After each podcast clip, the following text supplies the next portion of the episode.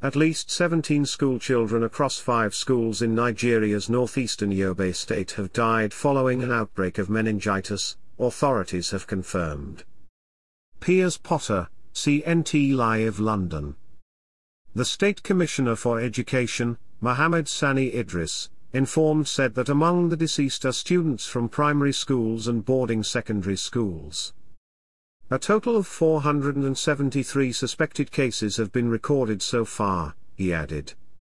Meningitis is an infection that causes acute inflammation of the outer layers of the brain and spinal cord.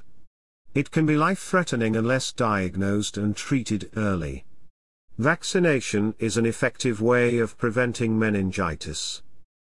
Earlier this year, the Nigeria Center for Disease Control and Prevention, NCDC, issued a public health advisory on the disease, noting that the dry season could increase the risk of infection, especially with crowding and poor ventilation. Most cases of the disease in Nigeria are reported in what is known as the meningitis belt, which covers all 19 states in the northern region. Piers Potter, CNT Live London